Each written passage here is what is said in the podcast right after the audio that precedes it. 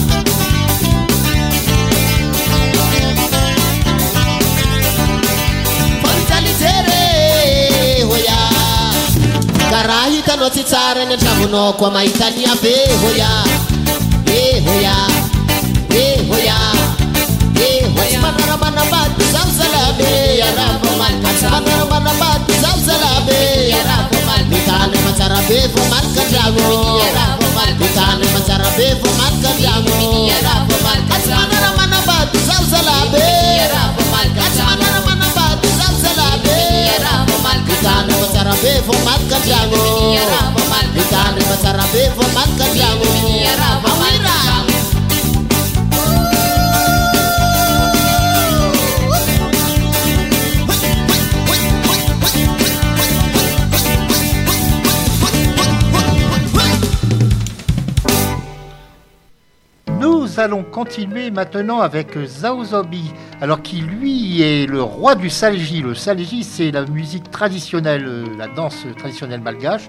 En 2020, il a fêté ses 50 ans de carrière et il nous interprète Tiako.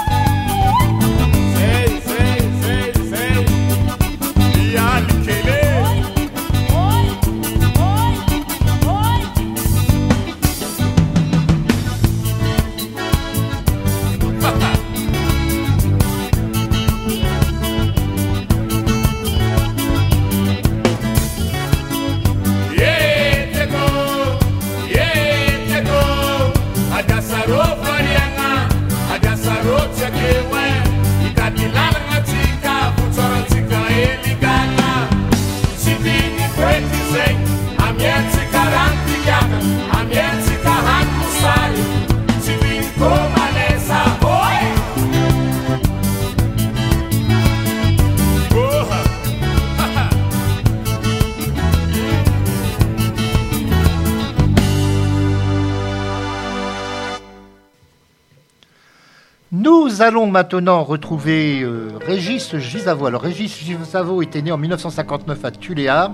C'était un accordéoniste et chanteur malgache. Et il est décédé en Corse euh, euh, peu avant un concert d'un malaise cardiaque. C'était à, Sonza, en Corse, le 10, un 17 juillet. C'était il y a 4 ans déjà. Et là, nous le retrouvons dans un titre Tsikaoli.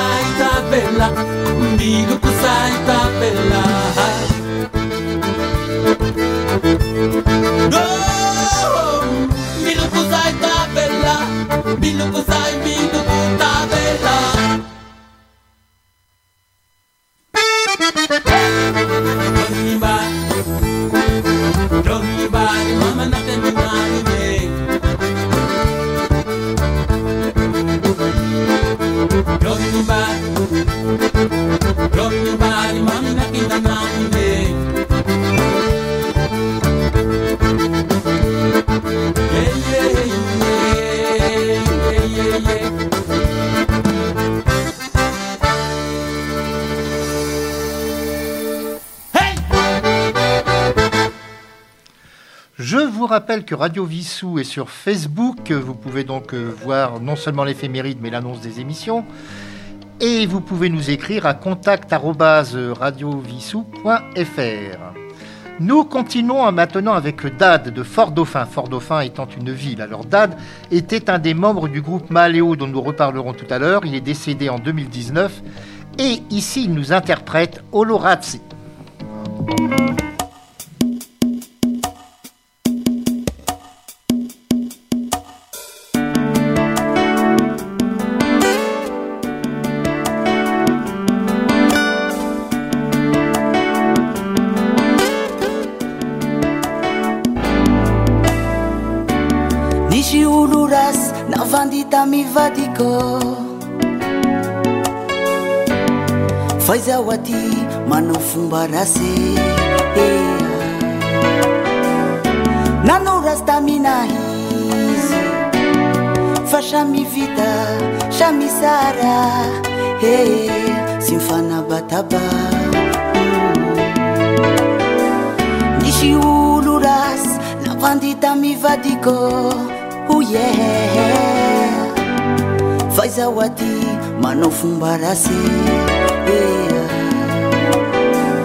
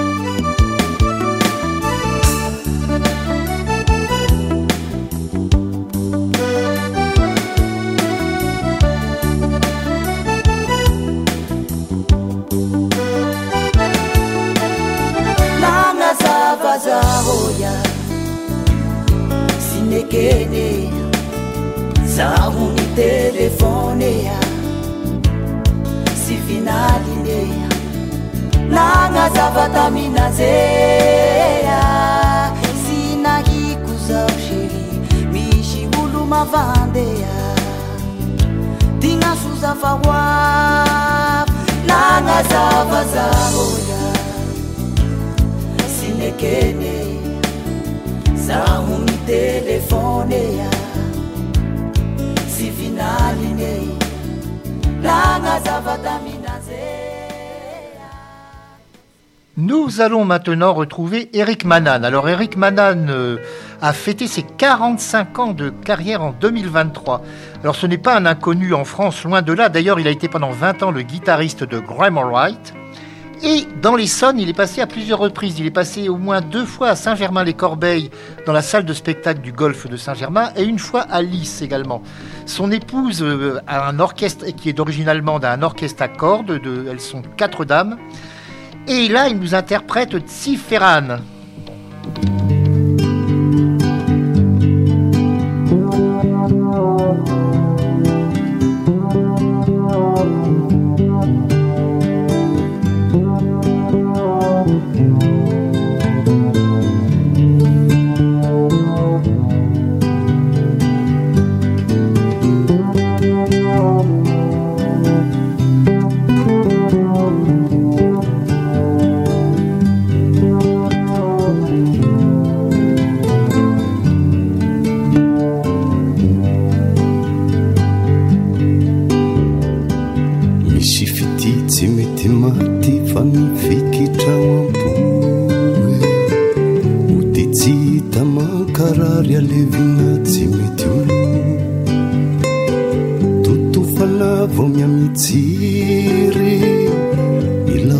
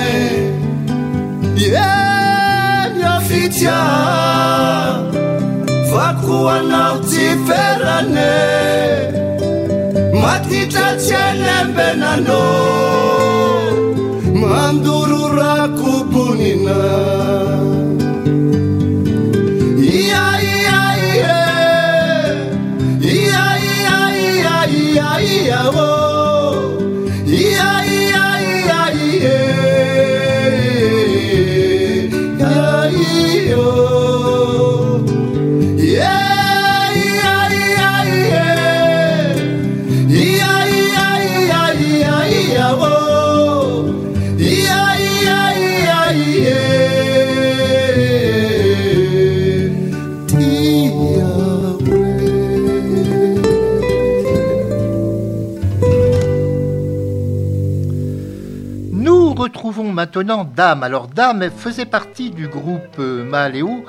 Lui, Dame est encore bien vivant, c'est un des deux survivants d'ailleurs. Il a été député à une époque. Et lui est passé avec Eric Manan euh, à Saint-Germain-les-Corbeilles. Euh, c'est cette occasion que je l'ai vu.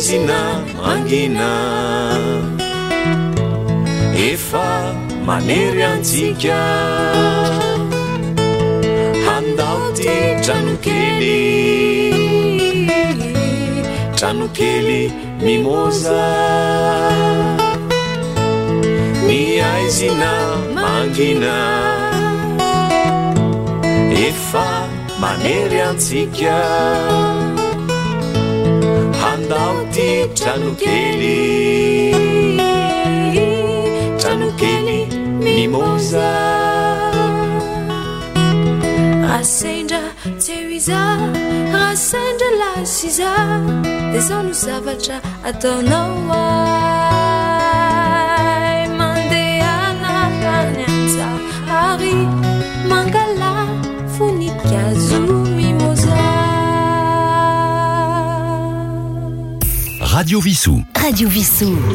Votre web radio locale. Cette émission, donc, aujourd'hui est un spécial Madagascar, mais je ne vous ai pas donné beaucoup d'indications sur cette île qu'on appelle la Grande Île d'ailleurs.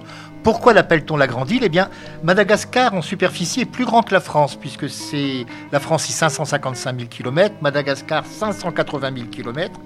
Madagascar est séparé de l'Afrique par le canal du Mozambique. Et cette île, il y a euh, de nombreuses ethnies et plusieurs langues euh, également. Et donc, euh, bah, la, plus grande richesse, dirons-nous, ah, en dehors des pierres précieuses, c'est la vanille.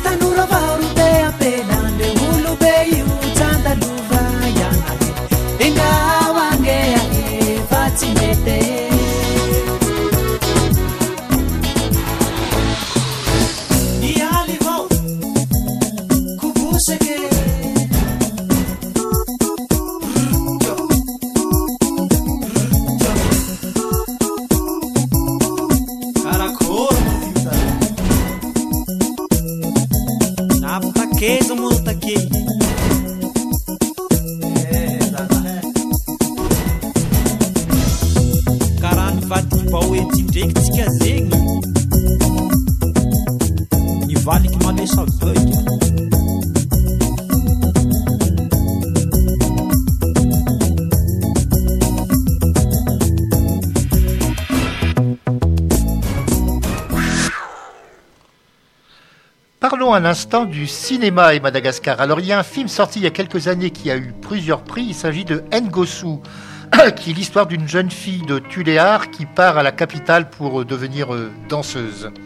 Et c'est un très beau film. Et cette année est paru un film en France, c'est L'île rouge. Alors qui se passe au moment de la fin de la colonisation où il y a encore une base française euh, militaire à Madagascar. Et toute la première partie du film se passe dans cette base où on voit qu'en fin de compte, il y a euh, les, ces soldats français ne se mêlent absolument pas à la population locale. Et la deuxième partie du film, par contre, se passe au moment des révoltes étudiantes des années 70. Mais revenons maintenant à la musique une nouvelle fois, alors avec un groupe que j'ai découvert en faisant la recherche sur Internet euh, pour cette émission. Il s'agit de DJ qui nous interprète Vol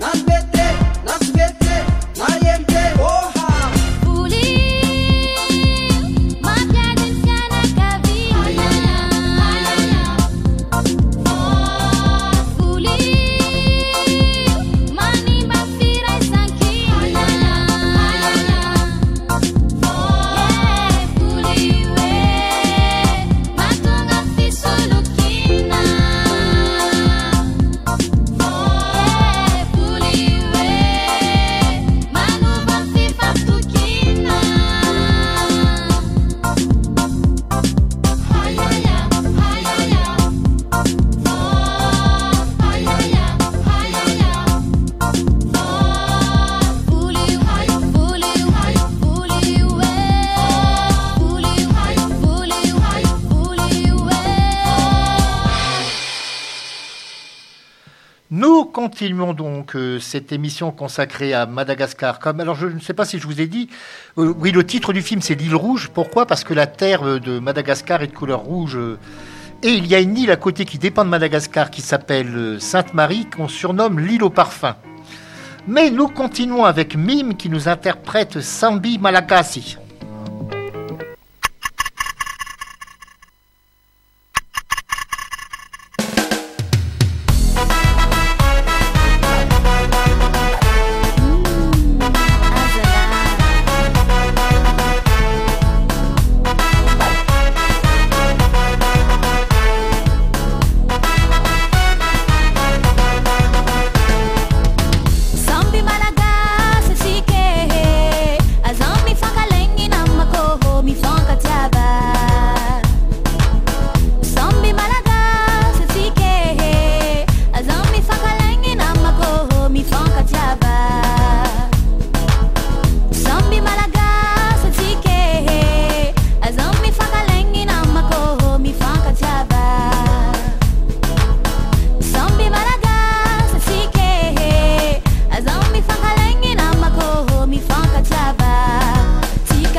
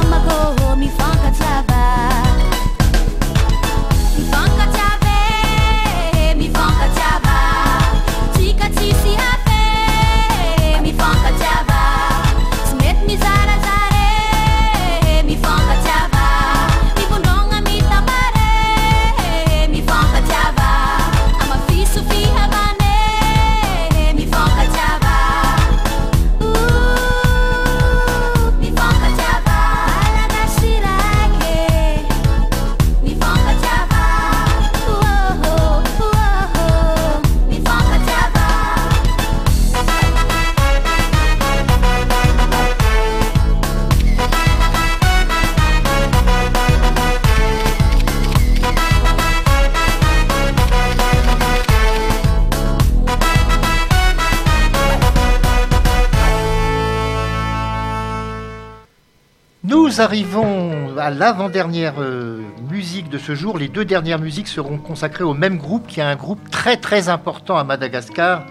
Ce groupe, c'est Maaleo. Alors, ce groupe s'est fondé en 1970. Il était composé de sept musiciens et chanteurs. Malheureusement, il y en a cinq d'entre eux qui sont morts. Alors, il y avait Raoul qui est mort en 2010, Nono mort en 2014, Faf mort en 2019, Dad mort également en 2019. Charles mort en 2021. Et il reste, qui continue à jouer d'ailleurs ensemble, Dame que nous avons entendu tout à l'heure dans Mimosa, et Bécotto qui est à la guitare, au chant, au piano et à la flûte.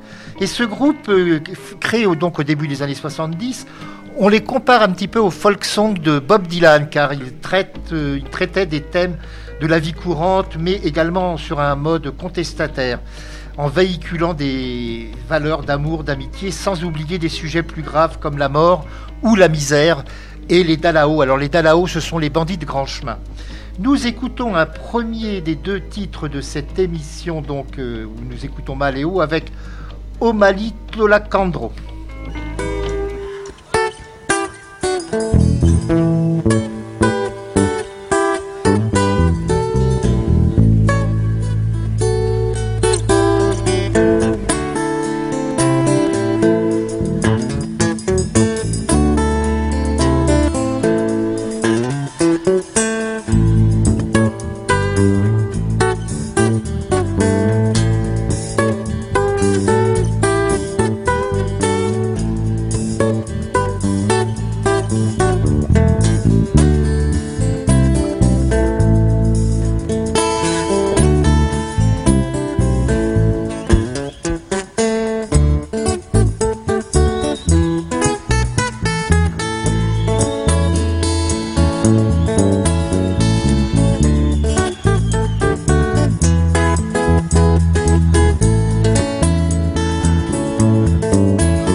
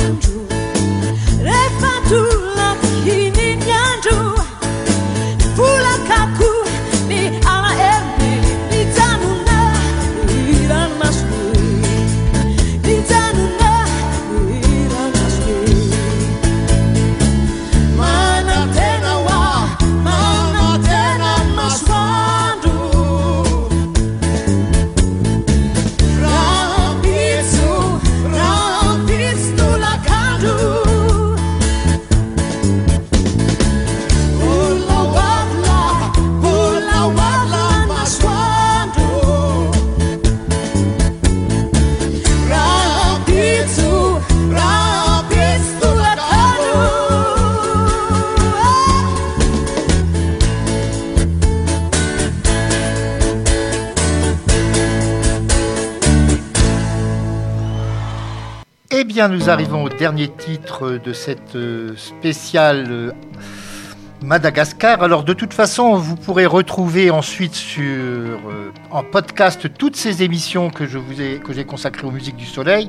La semaine prochaine, nous irons en Haïti. Et nous allons terminer, comme je vous l'ai dit également, avec Mala, Maléo qui va nous interpréter Cara Borossi. Mais avant de terminer, bien, je vais vous dire Veloum, ça veut dire au revoir en malgache.